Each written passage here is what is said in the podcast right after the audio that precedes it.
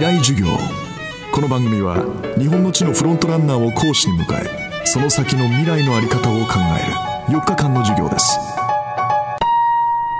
この番組はオーケストレーティング・ア・ブライター・ワールド NEC 暮らしをもっと楽しく快適に川口義賢がお送りします。未来授業今週は FM フェスティバル2016未来授業。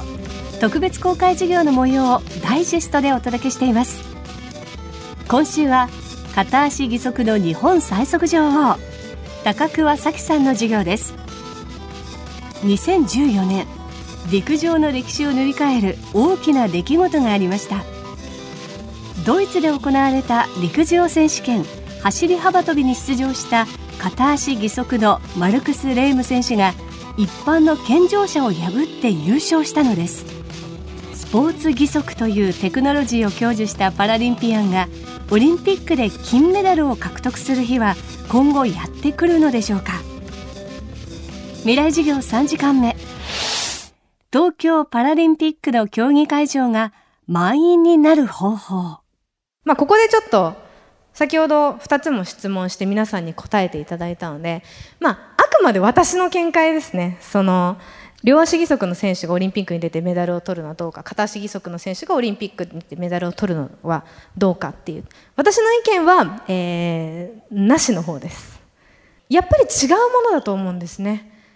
足を使って走る人皆さんのように両足を自分の体から生えてる両足をしっかり使って、えー、走る人と義足を使って走る。それは片足だろうが両足だろうが比べられるものではないのかなっていうふうに思っています。ただオリンピックの舞台にパラリンピック選手がエキシビションとして出ていくのは非常に面白いと思う。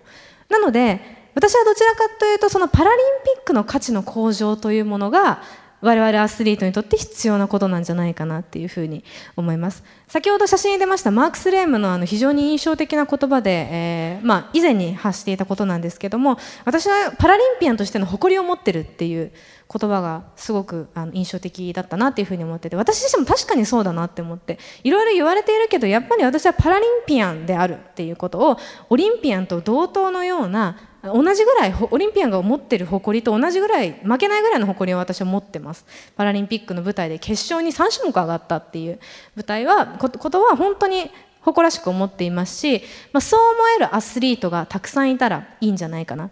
マークス今一人勝ちです。正直。あのリオデジャネイロのパラリンピックで。でもマークスのを超えてくる選手が今後出てこないとも言えない。もしかしたらこれから世界のパラリンピックアスリートのアスリートとしてのアイデンティティが徐々に確立させていけば十分ありえない未来ではないと思うんですよねそうなると8メートル40 41、42、43を争う戦いがパラリンピックで見られるんですよ。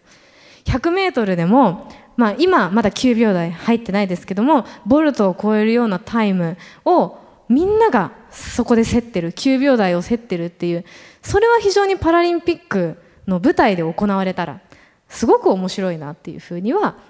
えー、私自身の感想あの意見です。えー、2020年4年後にはついに東京にパラリンピックがやってきますで、えー、非常に皆さんに意見を出していただきたいなというふうに思ったのが、えー、2020年の東京パラリンピックどうすれば満員になるでしょう。私は満員にしたいんです。満員にしたい。筑波大学の小島です。オリンピックとパラリンピックが別物っていう垣根がまだ深いっていうかそこの壁がこうみんなの意識の中であるっていう意見が出たので、まあ、僕とかが考えたのはその例えばオリンピックの選手とパラリンピックの選手の交流みたいのを事前に行ったりして、まあ、そこで全く同じ競技者であるっていう認識はみんなで持つようにしてオリンピックの閉会式をやったその会場でそのまま例えばパラリンピックの開会式を始めるみたいな形でその選手間の交流も経てまだ続くっていう意識を持ってみるっていうのも同じ大会なんだっていう意識を持つっていうのも例えば一つ案としてはあるんじゃないかなと。ありがとうございます。そうですね。選手間の交流。まあ少しはね個人間ではあるんですけどもなんか全体としてあんまり一緒にいるかイメージないですよね、はい、ありがとうございます。では。えっとなんかまあ競技人口がもともと少ないんじゃないかなっていうそのもっと競技人口がすごく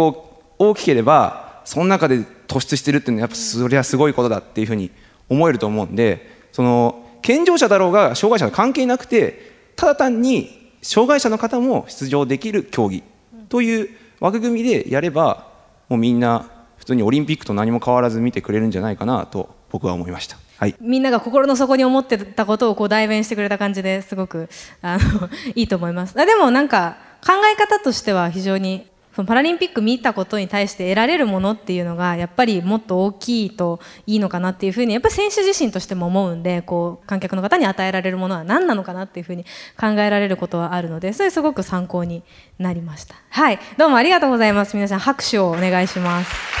はい。今週の講師は片足義足の日本最速女王高桑早紀さん。